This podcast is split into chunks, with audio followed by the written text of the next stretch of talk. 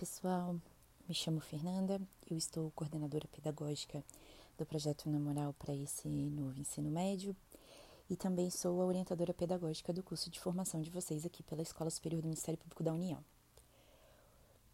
Nesse podcast a gente vai falar sobre a aula 7, que é sobre moral e ética.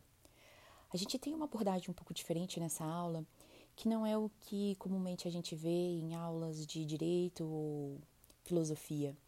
A gente não vai buscar aqui diferenciar necessariamente moral e ética, porque esses conceitos eles são muito debatidos e não é o nosso foco aqui.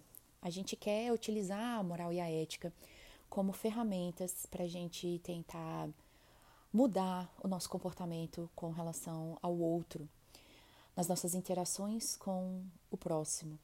Então a gente busca mais do que entender os conceitos e diferenciar e contrastar os, os, os conceitos propriamente ditos, a gente busca entender como que a ética e a moral elas podem me auxiliar na minha conduta, na minha forma de agir, na minha forma de, de me relacionar com o outro. Então a gente apresenta para vocês primeiro o conceito, com a visão na moral do tema, como a gente faz em todas as aulas, e depois a gente faz é, uma dinâmica com os alunos, apresentando, dividindo eles em cinco grupos, com a mesma quantidade de alunos, e apresentando cinco dilemas morais para eles. Eles precisam então sugerir respostas para esses dilemas e conversar depois uh, com toda a turma, apresentando o problema e a solução que eles acreditam ser a mais adequada para cada caso.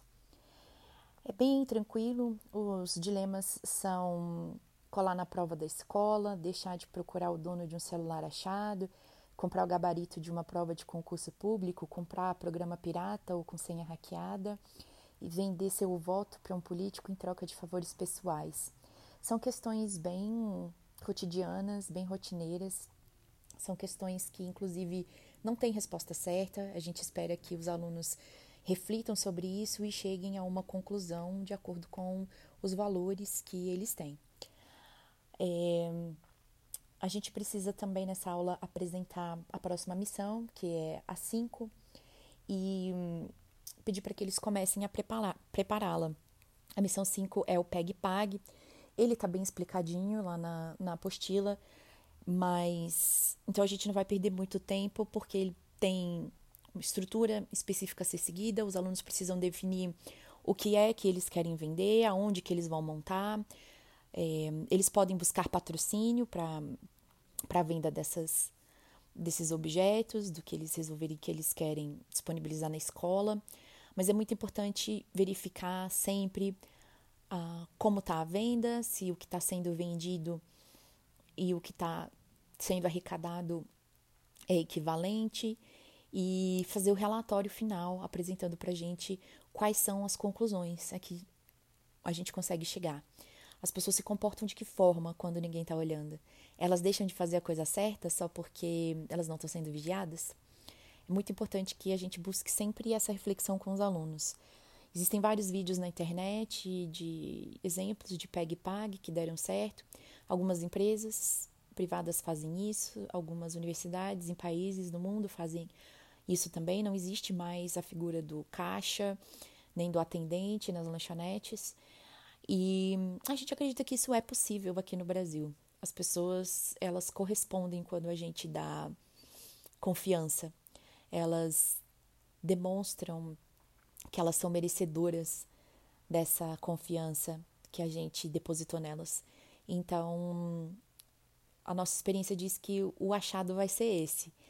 Não se costuma ter muita perda, não, mas é importante que os alunos cheguem a essa reflexão a essa percepção sozinhos e que façam esse relatório apresentando os achados deles com relação ao PEG-PAG. A gente está à disposição de vocês para qualquer dúvida, para qualquer sugestão.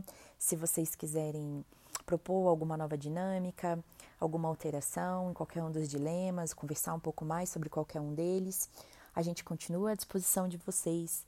É uma aula bem tranquila, bem legal.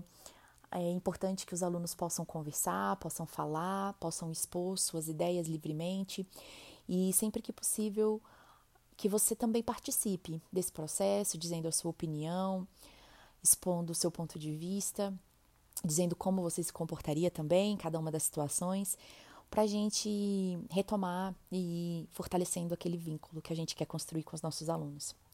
Muito obrigada, tenham uma ótima tarde, um ótimo dia e a gente se vê no próximo podcast. Um beijo.